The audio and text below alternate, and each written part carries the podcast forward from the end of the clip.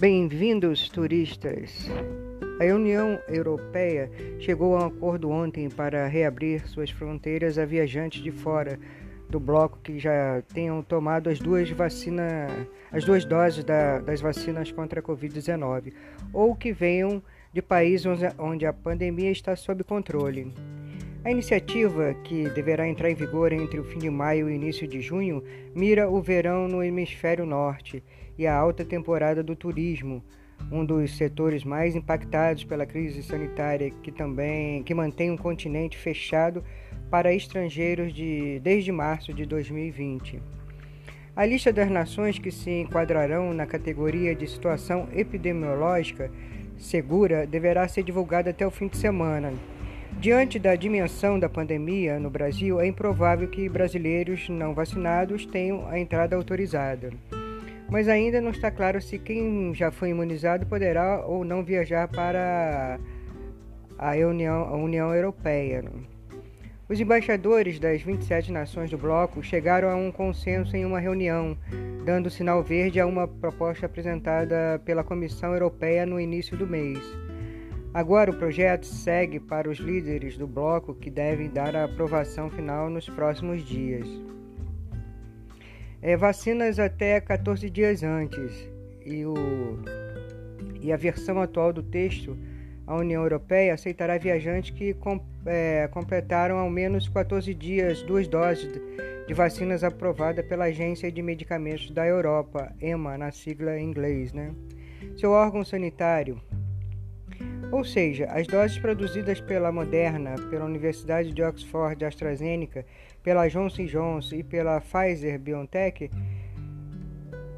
Bruxelas, contudo, é, recomenda que seus membros aceitem também pessoas já imunizadas com doses que receberam aval emergencial da Organização Mundial de Saúde, o que englobaria também a chinesa Sinopharm.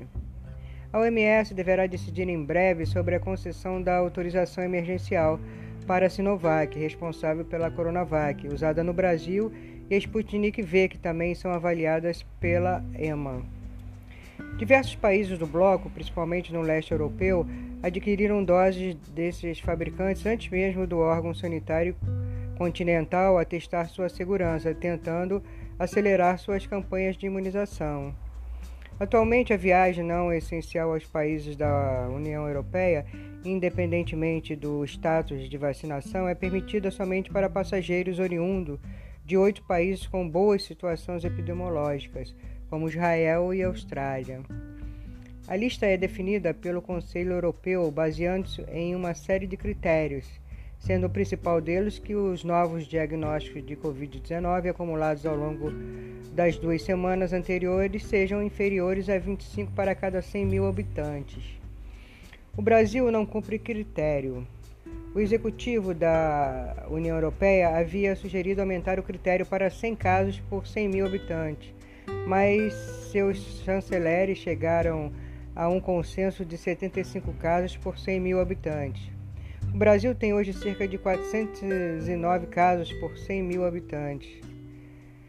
Visitantes não vacinados que passaram pelos Estados Unidos também deverão ser excluídos, mas fontes diplomáticas europeias indicam que os americanos, já com todas as doses da vacina, né, 47,6% da população adulta do país, não terão problemas para entrar país aplica doses da Moderna, da Pfizer, BioNTech e da Johnson, todas aprovadas pela EMA. Os britânicos também deverão ser agraciados. A taxa continuará a ser combinada com outros fatores, como o número de testes PCR per capita, a incidência de resultados positivos e a tendência estável ou de queda de diagnósticos. A lista europeia será revisada a cada 15 dias, poderá levar em conta a recipro... reciprocidade, né? E os viajantes autorizados poderão ser submetidos a teste no desembarque ou a quarentenas obrigatórias, a depender das regras de cada país. Diante do temor de novas variantes e novos surtos, o bloco se dá ao direito ainda de acionar um freio de emergência que permitirá interromper automaticamente viagens de passageiros oriundos onde há surtos ou cepas que causem é, preocupação. Né?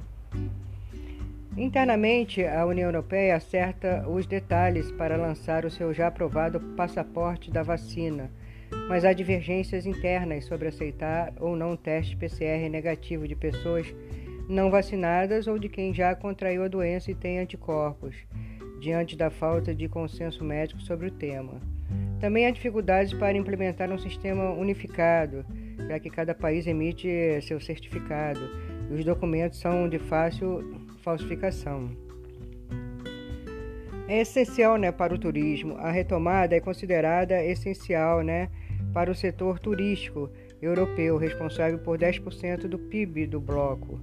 Em 2020, o número de estrangeiros que viajou ao continente caiu 85%, conforme divulgou a Comissão de Viagem Europeia. A pressão é tamanha que a Grécia, um dos países mais dependentes do setor, não esperou a decisão coletiva e reabriu suas fronteiras para turistas já vacinados ou com testes negativos. A retomada também só é possível porque, após um, um início complicado, o bloco finalmente consegue avançar sua própria campanha de vacinação. Segundo o levantamento da Bloomberg, até o momento, 32,4% dos habitantes da União Europeia já receberam ao menos uma dose da vacina e o bloco aplica em média 3,4 milhões de doses por dia. Neste ritmo, conseguirá imunizar 75% da sua população em quatro meses.